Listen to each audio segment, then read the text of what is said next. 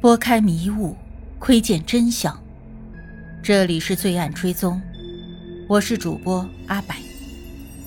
凶案或许离奇残忍，但作案的动机往往代表了人性的欲望。追踪真实罪恶，重返凶案现场，让我们开始今天的案件吧。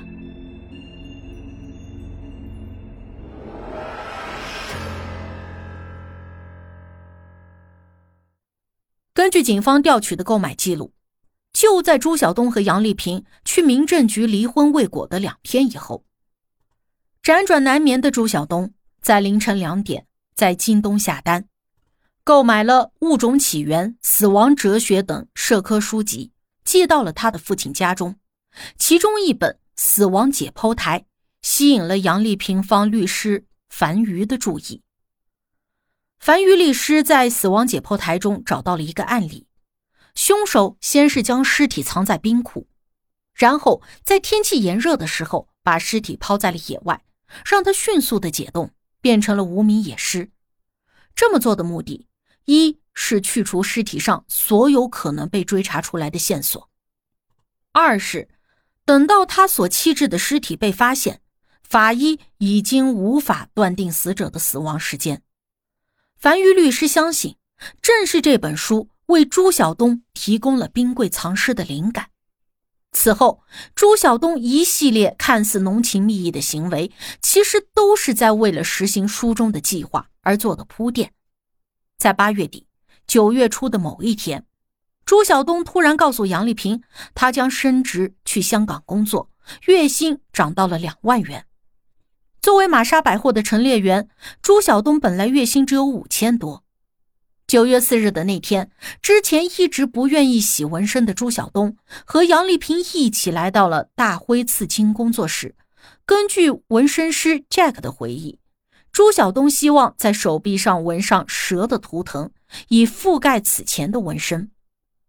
Jack 结合客人对内容和风格的需求，做了一些推荐。朱晓东从中选择了美杜莎。美杜莎是希腊神话中的女妖，因受到雅典娜的惩罚而长了满头的蛇发。同一天，杨丽萍则在左肩上纹了一对和偶像米亚比纹身相似的翅膀。此前有媒体报道，两人当时没有交流，似乎有矛盾。Jack 否认了这个说法，他纠正道：“两个人只是话不多而已。”女孩子性格文静，很喜欢我家的猫狗，一直在楼下逗他们。当天晚上，杨丽萍发了张左肩新纹身的照片，并配文：“三十了，过得还算循规蹈矩，也没做过什么重大抉择。越大越害怕改变，希望之后一切安好。”这次纹身对于这对夫妻必定是有着不同的意义。杨丽萍的那对翅膀。代表了他对新生活的期待。当时他应该是已经决定了放弃工作和家乡，陪着朱晓东前往香港，只是内心对自己的抉择依然有些忐忑。没人知道朱晓东为何在这个时候突然决定覆盖 A 的名字。樊瑜律师则在庭审中辩道：“在身上纹上了妖魔美杜莎，正是代表朱晓东内心的转变。”从尚有一丝人性蜕变成为完全冷血的恶魔。朱晓东手臂上的蛇和杨丽萍肩膀上的翅膀，最终成了两个人关系的隐喻。九月十四日，杨丽萍在朱晓东的陪伴之下到学校提交了辞呈。杨丽萍是晋源小学最优秀的语文老师之一，一向器重她的骆校长不舍得她离开，在事后找她单独谈话。告诉他，如果哪天你在外面过得不好了，只要我在这个学校一天，你随时可以回来。不善表达情感的杨丽萍坐在校长办公室默默流泪。当天晚上，她在新浪微博上更换了一条：“我爱校长大人。”九月十六日，朱晓东在杨丽萍的陪伴下回到了纹身工作室。完成了上次因为时间关系没有完成的美杜莎。杰克让朱晓东日后再来修补一些纹身的细节。但是朱晓东再也没有回去过。在那段日子里，杨丽萍忙于迎接丈夫制造的一个又一个惊喜，对身后慢慢接近的危险毫无察觉。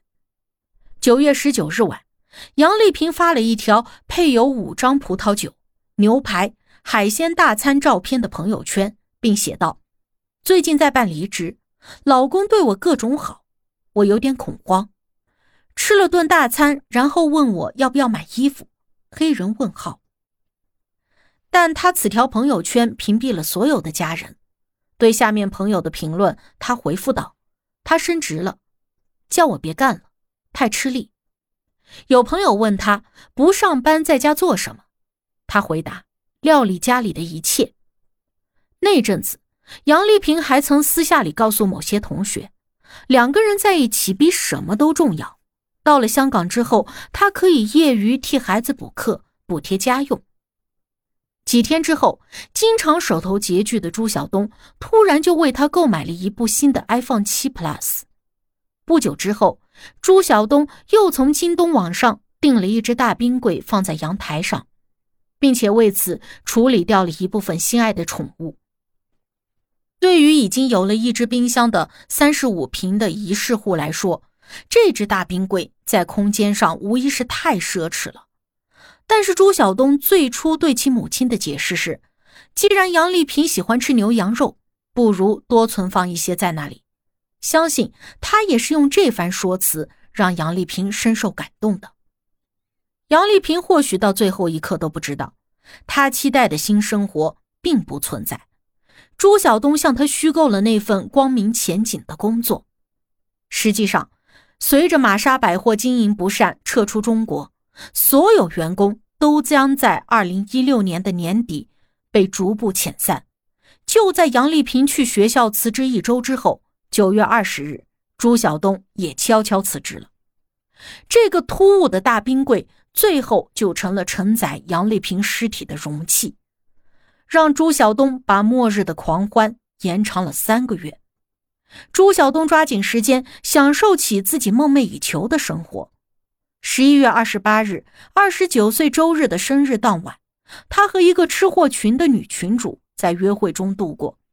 他带她去了外滩三号的一家高级餐厅，两个人吃饭花费了五千。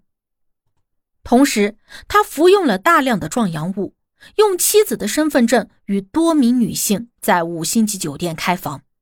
他愿意交代姓名的就有四个。其中还有与两名女子同时开房的记录。在杨丽萍去世之后，与杨丽萍生前感情极深的大表姐接管了表妹的微博 “Melody Loves Life 三八二”，用于更新案件的进展。她几乎检查和验证了网友提供的每一条线索。他指出，杨家人认为 A 是此案的另一个关键人物。根据杨丽萍家属得到的可靠消息，早在二零一六年的七月，朱晓东刚结束了上一段婚外情时，就接近了上海女大学生 J，并于八月一日以离异的身份和谈朋友的名义和 J 确立了恋爱关系。当 J 被找到警局做笔录的时候，他无意中揭开了朱晓东心底深处的秘密。根据 J 的回忆。朱晓东九月辞职以后，就说自己要去旅游一段时间。可是十月二十四日那天，朱晓东在朋友圈上传了一张在韩国吃饭的照片，桌上出现了一个女人的手。J 随即问朱晓东：“这个人是谁？”朱晓东不愿意回答，两个人就不欢而散，互删了好友。朱晓东曾经向警方交代，他在十月二十四日左右。离境前往了韩国旅游，但是 J 的证词却揭露出他可能是和一名女性同游韩国。朱晓东在口供中交代的其他女性都有名有姓，唯独对这个女人，他缄口不谈。与此同时，杨丽萍的家人从越来越多的线索中发现了 A 和朱晓东的过往，以及他在案发之后一系列巧合的举动。十月十八日，也是朱晓东供述杀人的当天 A 点赞了一条去西藏旅游的心灵鸡汤的新浪微博。同一天，根据他朋友的新浪微博，他们本来是约好吃饭，A 却临时爽约。之后，他反复的停止更新新浪微博一个月，直到十一月二十日才恢复正常。二零一七年的二月一日，朱晓东在自首前夜删光了自己的所有微博，而 A 也是在同一天删光了以前的内容，并且注销了这个账户，重新注册。而账号名为 a x x x x 七七的微信头像，依然是 A 和朱晓东的贴脸合影，并且打着两个人的名字 Red and A。至于这个微信号是否还在使用，尚不确定。杨丽萍家属提交资料，请求检方核查 A 的出入境记录以及机场监控。虽然朱晓东的机场监控中显示他是一个人前往韩国。但是杨丽萍大表姐表示，一种可能，A 不知情，他也是受害者；另一种可能，他知情，所以为了避嫌，才刻意分开出入境。杀妻后的一百零六天内，朱晓东的私欲终于得到了满足。二零一六年的十二月二十九日，他的朋友圈定位在无锡的 Saga 酒吧，他发了迷离光束和一杯鸡尾酒的照片。配文：人生若只是初见，以及一句无锡真好。二零一六年的最后一天，也是朱晓东和杨丽萍结婚一周年的纪念日。朱晓东和被他哄回身边的 J 在上海小南国花园酒店开房，共度跨年。八世间奇案，看人间百态，品百味人生。喜欢的朋友可以订阅专辑，关注我。定期更新真实案件，你都看过或者听过哪些离奇的案件？欢迎留言讨论。我是阿柏，我们下期见。